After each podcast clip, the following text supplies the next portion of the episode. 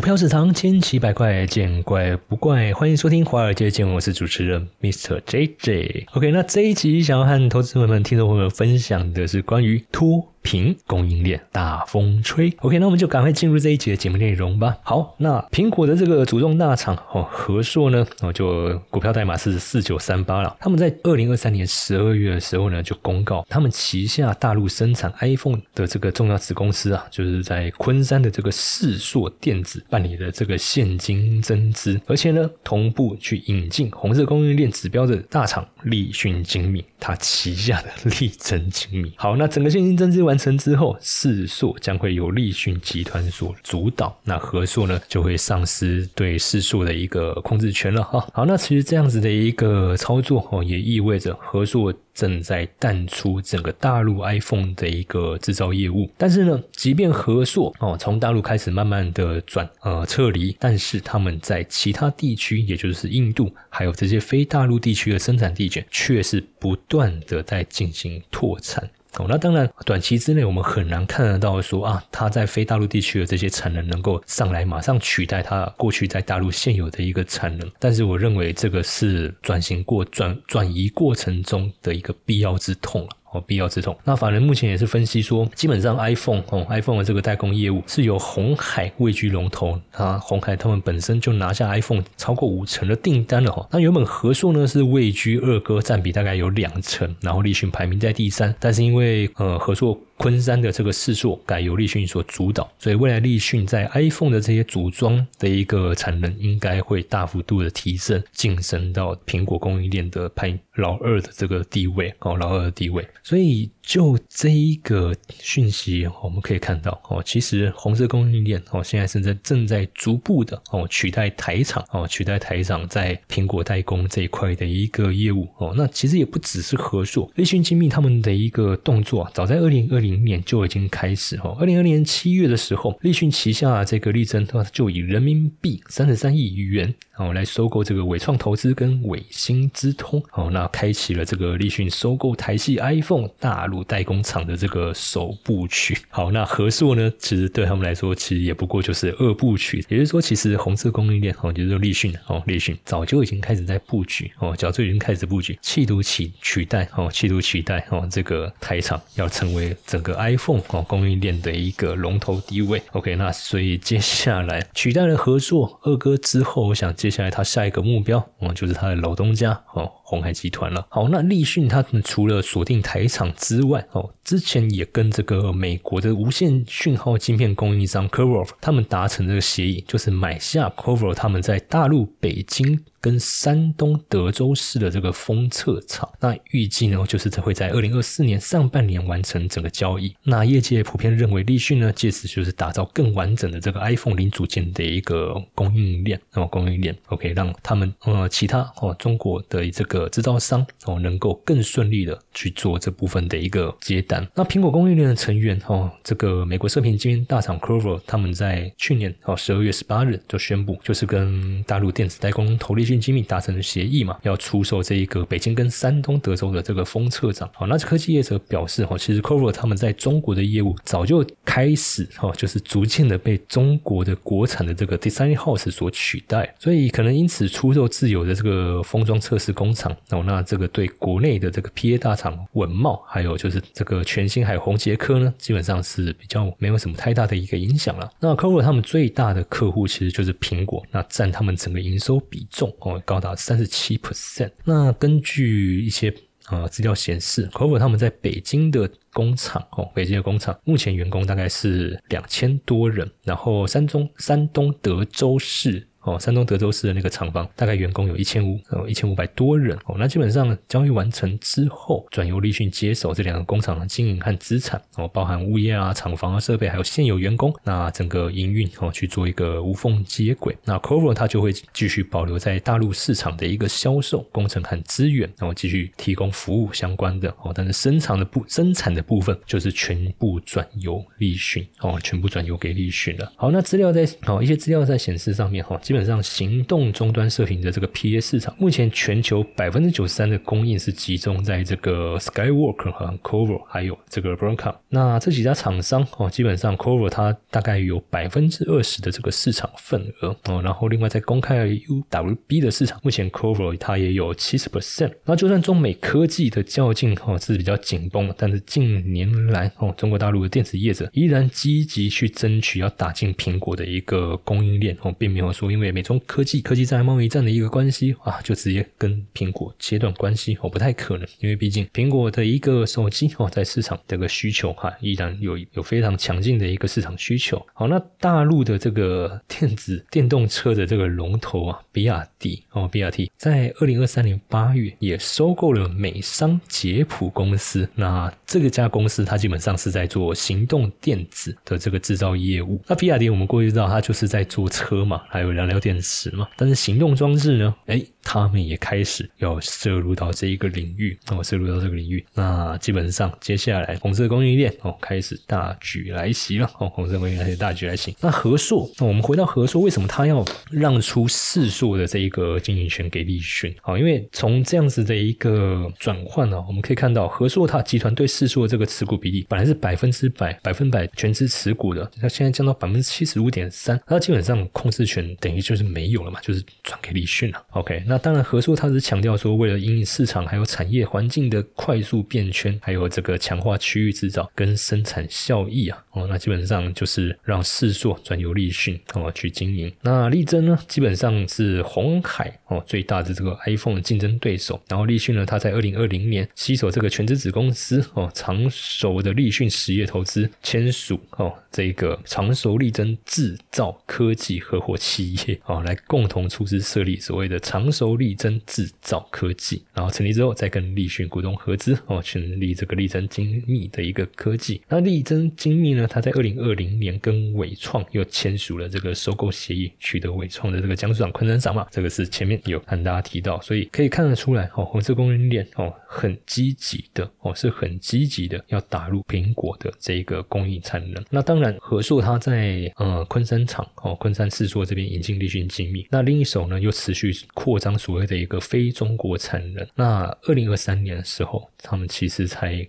公告哦，就是二零二三年二十二月的时候，他们才公告，大概砸下大概有二十点一四亿元，在越南的海防新建这个新的厂房，还有员工宿舍。哦，那基本上当然就是要去弥补他们退出大陆市场这部分的一个产能。除此之外，哦，除此之外，在越南哈，越南这个部分合作海防厂哦，在二零二二零年。的上半年其实就开始投产，那主要生产一些消费性的电子产品哈，包含 Google 的智慧音箱啊，微软的这个 Surface 哦，这些那个就它那个平板笔电哦，这部分的产品，还有一些部分的家用游戏主机哦，家用游戏主机。那为什么苹果它会默许红色供应链，包含像立讯精密啊，还有比亚迪啊这些中国的这些制造商哦，来去取得他们的一个零组件的一个生产，甚至是是产品的一个组装？那其实业界还有分析师，主要也是认为说，因为从美中贸易战开打之后，一些美国的这些终端消费的一些电子产品，其实在中国内地市场的一个销售哦，就开始出现一个下坡。哦，出现一个下坡。那就有分析师认为，这个是苹果哦，想要讨好中国市场，巩固中国市场的一个销售，它的一个市占率，所以呢，他们去扩大所谓的一个红色供应链的代工占比。那根据调查哦，立讯、文泰、比亚迪还有。歌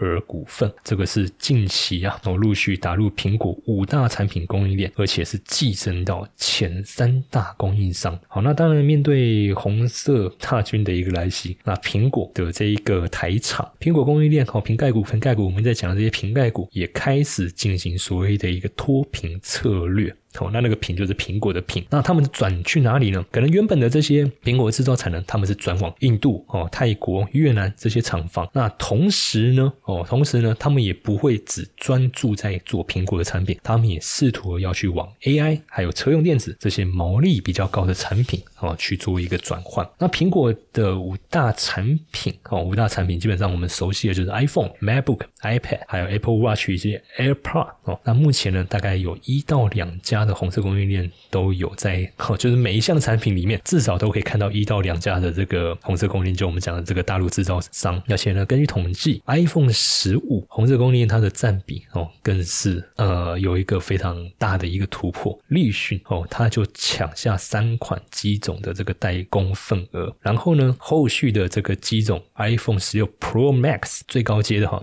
这个最高阶机种呢，也是被立讯拿下哦，取代了以往高阶机种都只交给红海独立，应该说独占业务，也就是说红海不再具有这个 iPhone 高阶机种的这个独家独家业务了哈。现在这个部分已经由立讯哦，立讯所主导。那当然，红海它在 iPhone 十五的组装份额还是占比最高了，占比大概是百分之五十八。但是立讯呢，基本上现在已经它的比重已经来到百分之二十。八哦，是把合作给挤下去哦，那合作的这个比重只剩下百分之十三，排名第三。那机构法人也认为，二零二四年 iPhone 十六系列呢，整个大改款嘛，哦，那立讯的占比有可能会进一步的去提升哦，有可能进一步提升，那提升的比重可能会高达四到五成。哦，四到五成，甚至刚才所说的这些消费型电子，这个是我们已经很熟悉的嘛，iPhone 这些、MacBook 这些。那苹果最新的一款产品就是 NR 的这个混合实境眼镜 Vision Pro 哦，那个售价是吓死人的，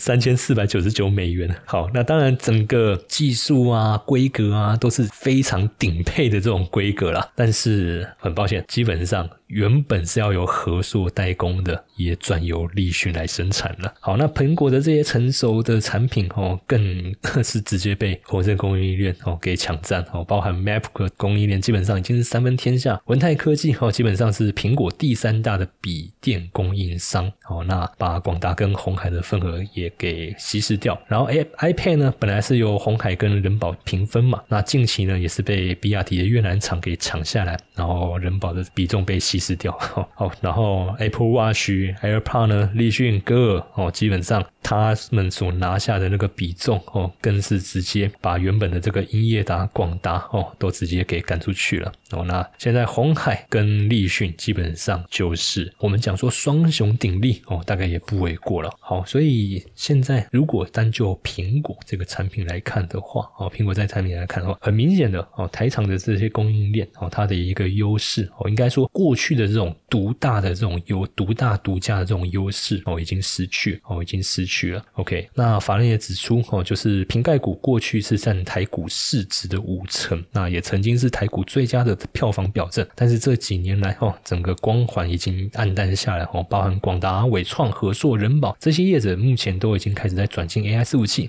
电动车还有智慧医疗。那这部分的一个转进哦，法人也认为这个是台厂哦的一个契机。那红。色供应链哦，将由下游的这个组装业哦，到向上整个半导体哈。都会慢慢的被这个中国大陆的这些制造商啊所取代掉，所以台厂供应链基本上整个脱贫的一个节奏一定会越来越快，哦，一定会越来越快。OK，那二零二四年基本上整个我们讲苹果供应链，苹果供应链它的一个展望啊，基本上中美贸易战以后，坦白讲应该这么说了，中从中美贸易战，然后到 COVID-19 这样子的一个疫情。很多产业都已经认识到，不能把鸡蛋放在同一个篮子里面。就是你那个供应链、你的产线，过去大家都过度依赖中国，过度依赖中国的这个产线产能，但一旦出事。哦，一旦出事，就是这个产区一旦出事，基本上你的货大概都不用出来了，你的货都不用做了，因为你把产能全部都集中在一个地方嘛。OK，所以现在很多产业都已经开始在做这种所谓的一个产产能分散哦，产能分散布局。那当然这样子会有一个缺点哦，肯定有缺点，因为过去产能集中，你所有的零组件上下游它可以做一个很快速的整合。但是今天如果你做我们做一个供应链哦，产能的一个分散，好，比如说苹果好了，镜头，然后机壳，然后通讯。晶片哦，还有荧幕这些玻璃背板这些，你全部分散在不同的地区、不同国家去制造，那到最后这些组装运输的一个成本势必会增加哦，势必会增加。OK，那这个是过去哦供应链集中才能集中哦不会遇到的问题，可是没办法。哦，没办法，现在各个产业都意识到，你过度集中哦，过度集中，如果那个地区出 trouble 了，那不是说你你的那个组装费用、你的一些生产成本上升就能解决，你那个是连货都出不来，你生意根本就做不下去。所以我觉得这个也是所谓的必要之痛啊，他们也是经过仔细评估之后，不得不采取的一个策略。OK，所以苹果基本上现在就是非常鼓励他旗下这些供应商、制造商，不要把你的产线全部集中在中国，试着移到外面去吧，比如说南部的印度啊、越南啊。都是一个好山好水 的一个好选择嘛，OK，所以像这个呃印度哦，印度的这一个塔塔电子哦，印度的塔塔电子哦，目前他们就是非常积极的在帮苹果的这一个产线来盖工厂。那这家公司基本上他们是印度本土公司哦，那主要负责就是 iPhone 外壳哦，iPhone 外外壳的一个生产。那近期就是积极的去扩大他们的一个产能哦，目标是要扩大到两倍。那涵盖的土地方有五百英亩。然后有二十条装配线，然后计划会雇佣五万名的工人。那初始投资额大概有十六亿美金了。那新厂房二零二四年底就会开始投入使用，用于生产 iPhone 十七了。哦，用于生产 iPhone 十七。OK，所以这些海外的一些生产，我们陆续的哦，其实从 COVID-19 整个大封锁之后哦，很多厂商就开始在陆续做这部分的一个布局了。好，那塔塔电子他们的扩张计划出笼之后，苹果最大的供应商红海精密股份有限公司。就富士康了，当然哦，不会落于人后。他们其实红海他们在印度也很早就开始在进行布局了。哦，那只是说在台塔这个计划释出之后，他们又进一步加码在印度开设新的这个投资。哦，那投资金额高达十六亿美金。哦，那这个建设的目的呢，基本上就是要也是要在印度生产新的 iPhone。哦，新的 iPhone。那基本上富士康其实在印度的投资目前总额已经高达八十亿美元了。那根据官方的一个数据。表示接下来在三三年内还会再增加五倍，OK，所以其实不止刚才刚刚才一开始节目开始我们提到是合作，它开始在转进，但是红海份额这么大，在苹果这边的一个生产比重这么高哦，肯定哦是更早就开始在进行这方面的一个布局了，OK，好，那当然除了苹果之外哦，其实像 Google 啊、三送啊这些科技大厂、电子商的大厂也已经开始在东南亚哦，包含印度、越南哦这些地区都在设立。哦，他们自己的一个组装产线，像 Google，他们近期也开始要在印度哦，印度来去做他们这一个手机厂哦，手机厂的这个组装哦，组装厂的一个设立哦，组装厂的一个设立。所以这家全球最有价值的公司啊，就是我们讲苹果。中美贸易战、COVID-19 这两个大事件哦发生之后，他们就开始在通知他们旗下这些零组件供应商。希望请你们以后到印度哦，到印度还有越南去设厂哦。那他们也更期望就是说，嗯，他们想要从印度的工厂来采购即将推出 iPhone 十六的这个电池。好，所以像中国的这个德赛哦，还有这些电子制造商哦，基本上就被鼓励哦，能够希望他们到印度去设立这些工厂。我刚才前面提到，像比亚迪啊、德赛啊，这些都是已经开始在那个苹果哦，苹果供应链里面。哦，哦有开始有立足之地的这些供应商了哈。然后呢，像 D D K 哦，T D K 作为苹果这个日本供应商哦，也已经开始在哈里亚纳邦的北部哦，马奈塞尔哦，就是一样是印度哦，靠近印度首都新德里哦，去建设一座新的那我新的一个厂房，主要也是用来。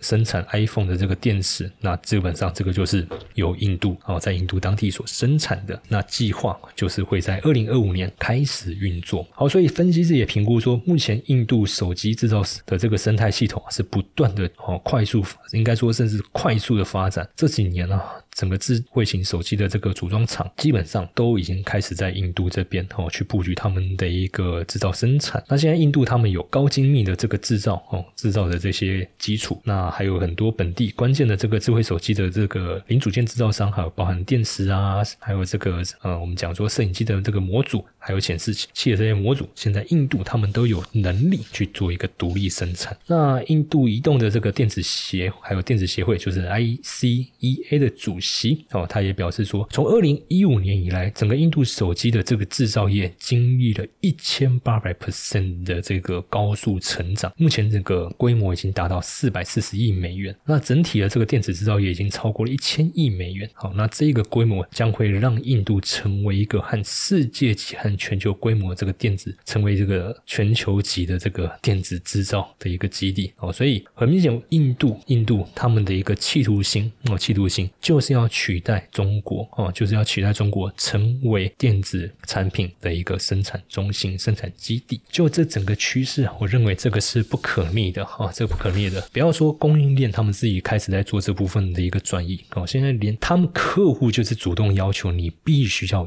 移哦，你没办法不移的哦，你不移不好意思，那我订单就转给愿意移的。所以这些成本啊，那自己你转换成本，你们自己想办法哈。那你转过去好，没问题，我们继续合作，我订单继续去丢给你，继续帮我去生产我的我要的零组件哦。那你不移不好意思，那你就只好去找新的业务了，就只有这样子。OK，所以整个趋势啊哦，整个趋势，我认为这个已经是很难再改变，很难再改变。那这样子的一个影响之下哦。就我们投资的角度，未来台股投资，我想我们可能也不能光只是看 iPhone 的一个销售状况啊，或者是 Mac 的啊 AirPod、iPad，就是不能再单纯的去仰赖苹果哦，因为过去台股哦就是顶着苹果的光环，一直备受宠爱哦。每一次每每一次每一次，我们看到苹果有新机发表会，那个瓶盖股啊，那个股价就是冲的乱七八糟。但是这几年坦白讲，这个迹象哦已经越来越少哦，越来越少。所以我觉得，他如果是专注在台股的投资朋友们哦，未来啊，除了苹果的这些议题以外，我相信 AI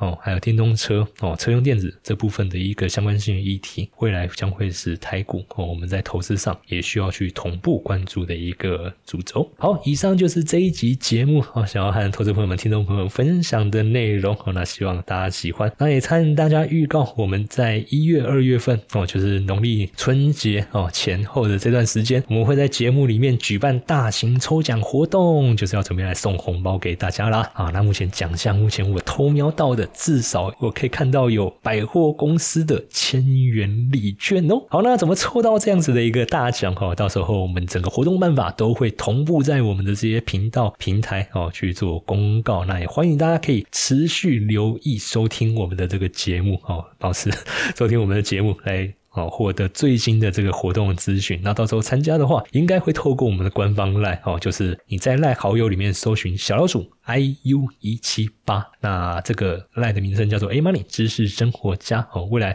我们在这个平台，我们会在这个官方赖里面哦，也会试出这个抽奖活动的相关资讯，还有抽奖的办法。OK，那就还请大家哦持续关注我们，留意我们，追踪我们。如果你喜欢我们节目的话，也欢迎帮我们按赞分享，谢谢大家。